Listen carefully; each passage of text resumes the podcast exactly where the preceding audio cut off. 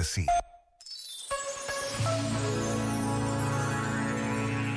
Celebra-se hoje a restauração da independência em Portugal, uma data em que o conhecimento da história do nosso país se cruza com o reconhecimento do valor da identidade de um povo. Sabermos quem somos e conhecermos o nosso passado é sempre um passo decisivo na construção do presente e que permite o futuro. Por vezes, basta esta breve pausa para nos recordarmos como a matriz cristã é identitária na história de Portugal.